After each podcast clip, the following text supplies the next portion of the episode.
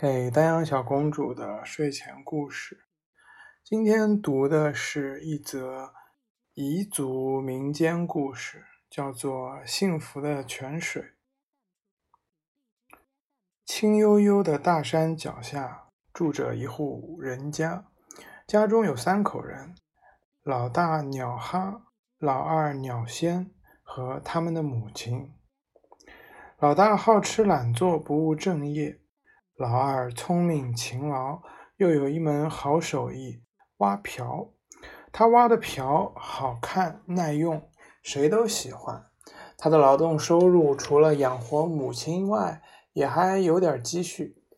老大看见了很眼红，总想打个什么条，霸占他的钱财。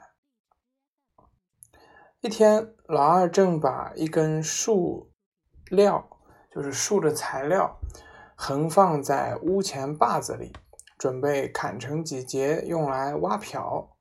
这时，老大跑来吼道：“你为什么砍了我的树子？怎么是你的？明明是我们一家人的呀！”“不，就是我的。就算是你的吧，可我砍它也不是为自己。阿妈眼睛疼，挖几个瓢卖点钱，好给他老人家治病呀。”哈哈，你真孝道，自己存着钱不用，却拿我的来做面子。老二就急了：“好哥哥，你……”老大就说：“什么？快滚，不然我就砍死你！”老二丢不下老阿妈，迟疑着不动。老大更气了，抓起斧子，真的向弟弟砍去。老二见势不对。便急忙向山野跑去，弟弟跑，哥哥追，一直撵到快天快黑了，老大才转身回来。老二在深山老林住了几天，靠吃野果子做过日子。一天晚上，他害怕遇见野兽，就爬到一棵树上，解下头上的帕子，把自己拴在树枝中间，才慢慢睡去。他正睡得迷迷糊糊。恍惚听得树下有说话的声音，他睁开眼睛，借着明亮的月光往树下一瞧，啊，一只白兔和一只猴子正欢欢喜喜的在那儿跳舞呢，一边跳一面又叽叽咕咕说着什么。他们跳了一会儿，便到旁边的泉塘边去喝了一口水，然后回到树下坐着。没有多久，又来了一只狐狸，它也到泉塘边去喝了一口水，然后回到树下坐着。随后，一只大如水牛的老熊也来了，老熊身后还走着大模大样的老虎，他们同样到泉塘边去喝了一口水，然后才回到树下坐着。他们五个坐成了个圆圈，仿佛要商量什么似的。小白兔最先开枪，娇声娇气地说：“我建议今晚大家来谈稀奇事，谁见到什么稀奇事，谁就快说。”猴子挤了挤眼睛，指着兔子的嘴，轻蔑地说：“你这个缺牙巴，懂得什么？”猴老弟，可不要小看兔子。说不定他就比你知道的多哩。老虎随即面向大家，我看就让兔兄弟先讲吧。大家都点了点头。于是小白兔叹了口气，非常惋惜地说：“人们好笨呐，只晓得啃洋芋、苞谷，不晓得吃大米。其实只需要把这泉塘挖一丈深。”就有流不完的水，用它来种稻，一年能三收。还有对面山腰那棵红树红棱青杠树上有三片黄叶，摘下来泡泉水，泡出的水能医各种疾病。可是人们也都不知道。猴子听了，叽叽叽冷笑几声，说道。这算得什么稀奇呢？还是听听我说的吧。大家都安静地望着他，仿佛他真说得出什么了不起的新鲜事似的。只见他伸出前爪，指着山下，大声说：“你们看，那里不是有一条深沟吗？沟上不是横放着一根粗藤吗？从藤上走过去，在沿左边有一个洞，洞里有个沙罐。谁要是没吃没穿，只敲。”只需要轻轻一敲沙罐，要什么就会出来什么。老熊听起了兴趣，马上接嘴说：“你说的我不相信，世上哪有这样的好东西啊？”他懒懒的打了一个哈欠，说道：“不过我不管它稀奇不稀奇，只要能过安逸的生活，就算不错了。农民们种好了庄稼。”我就去占个宝。要说怕嘛，我只怕漫山遍野安上弩箭。本来不想说话的狐狸也憋不住满肚皮的牢骚，说：“我的生活算是最可怜了，天天都得碰运气。下一趟山能找到鸡吃还算好，要不然只好吃人们丢在路上的烂皮碎骨。说怕，我也只怕一样。”撵山狗追来，我就无处藏身了。这时，老虎听得有些不耐烦，便粗声粗气地说：“本来是谈稀奇事，怎么都谈起自己来了？好吧，这样谈也可以。我作为兽中之王，也是全靠人过活的，没有他们养牛羊来供我吃，我就得饿死。不过和熊大哥一样。”我也最怕弩箭。大家你一言我一语，越说越有劲，不觉得鸡已经叫了。临走时，老虎警告说：“我们谈的这些话，谁也不许泄露啊！”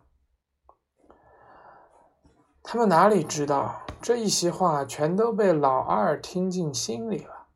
老二想：难道真有这样的事吗？如果叶子泡泉水能治病的话，那天下就不会有病人了。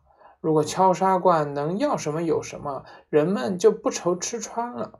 如果叫大家挖泉塘、引水灌田，那岂不是就都能吃到大米？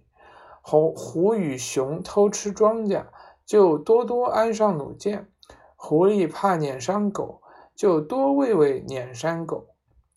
这样。人们不就是安居乐业了？老二越想越兴奋，决心要取到这些宝物。他一刻也不耽搁，胡乱吃了些野果，然后就按照小白兔说的路线向对面山上走去。走了一天，终于走拢了。他赶忙从红棱青杠树上摘下了那三片黄叶，把细藏好，就在那儿住了一夜。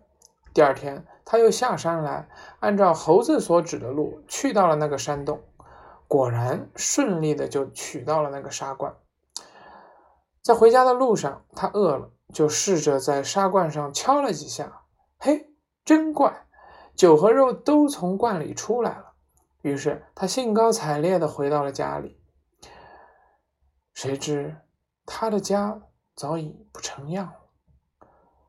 垮了一个墙角的草房，看起来就像一座坟。屋里面四壁空空，没有一件家具。忽然，他听屋角里有人呻吟，连忙走过来一看，原来才是阿妈。他忍不住高声呼唤起阿妈来：“啊，老二，真是你吗？你还活着？”阿妈伸出两只手在空中摸索，当老二把头挨过去时，才看见阿妈的眼睛全瞎了。原来哥哥把他撵进山后，就哄骗阿妈说老二遭老虎吃了，然后把家具变卖成钱，远远的跑了。阿妈一气就气瞎了双眼。老二听到这里，忙安慰阿妈说：“阿妈不要愁。”一切都会好的，你等着，我去拿药来给你医眼睛。他立马跑到山上泉塘边，舀回来一碗泉水，把三片红棱红棱青杠树叶泡在里面。过了一会儿，他就吸了一竹管水，动手给阿妈医治眼睛。第一滴水滴在眼角里，只见眼颊先动，眼睛豁然睁开。第二滴水滴在眼眶里。只见呆滞的眼珠像两粒黑豆一样的转动。第三滴水滴在眼球上，只见眼球一亮，阿妈就连声喊：“看见了，看见了！”阿妈的瞎眼复明了，老二真是说不出的高兴。接着，他又拿出砂罐来，三敲两打，变出来一罐阿妈最爱吃的鸡肉。阿妈吃着滋味鲜美的鸡肉，看见这样奇异的变化，就追问老二：“宝贝是从哪里得来的？”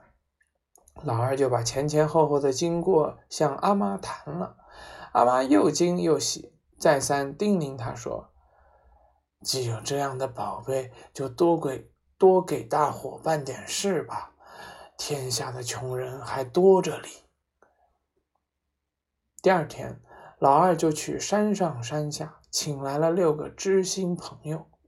大伙来到他家后，他把哥哥撵他山撵他出去和得到宝贝的事详详细细说了一遍。大伙听了，有的圆睁着双眼，有的翕动着嘴唇，有的连声打着“啧啧”。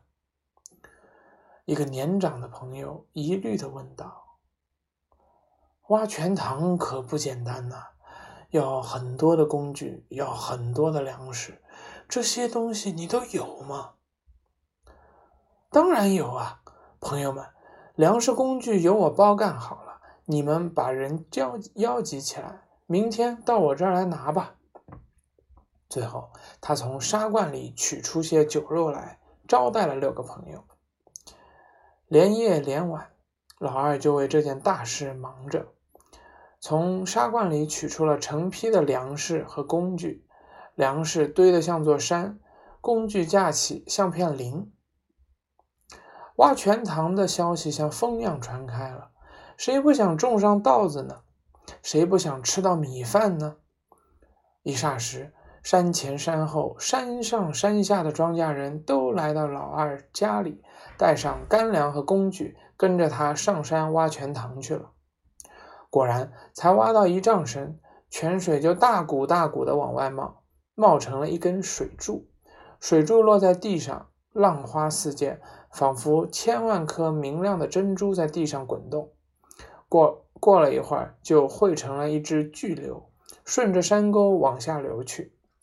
山下的一丘丘土地像大大小小的盘子，盛满了清水。这样多的水，这样清亮的水。用也用不完，溜走了多么可惜呀！于是人们把荒坡野地也开成田垄，种上粮食，又在山洼地带挖起一口口堰塘，把水保存起来。这样，庄稼人每年的粮食收成都大大增加了。庄稼长得茂盛了，野兽也更猖狂，老熊。野猪、猴子常常来糟蹋庄稼，人们找来老二想办法，老二就叫他们多喂撵山狗，在山口要道多安置弩箭，从此野兽也不敢再来了。人们害了病，老二就用红棱青杠叶泡的泉水给他们擦擦喝喝，不消几次，病人就全恢复了健康。从此。这一方的庄稼人都过上了好日子。不久，老二的阿妈死了，为了安葬阿妈，他忙不过来，便拿起沙罐敲了几下，想请些人出来帮忙。谁知人没有出来，却有个沙哑的嗓音说道：“小兄弟，如今你们的生活过好了。”有困难找乡亲们帮忙吧，他们才是最有力量的。我走了。老二想请他再留一下，却早已寂然无声。他用力敲打沙罐，仍然没有出现什么。于是，老二只好在众乡亲的帮助下把阿妈火葬了。此后，老二和乡亲们勤苦耕作，日子越过越幸福。老二的哥哥在外面花光了钱财，到处流浪。后来听说家乡变了样，他才羞惭的跑回来投靠弟弟。弟弟原本心地善良，也不责怪他哥哥，只是对他说：“好日子都是乡亲们辛苦工作换来的。”哥哥从自己的切身体会中也懂得了这句话的深刻含义，从此就和大伙儿一块儿劳动，再也不偷懒。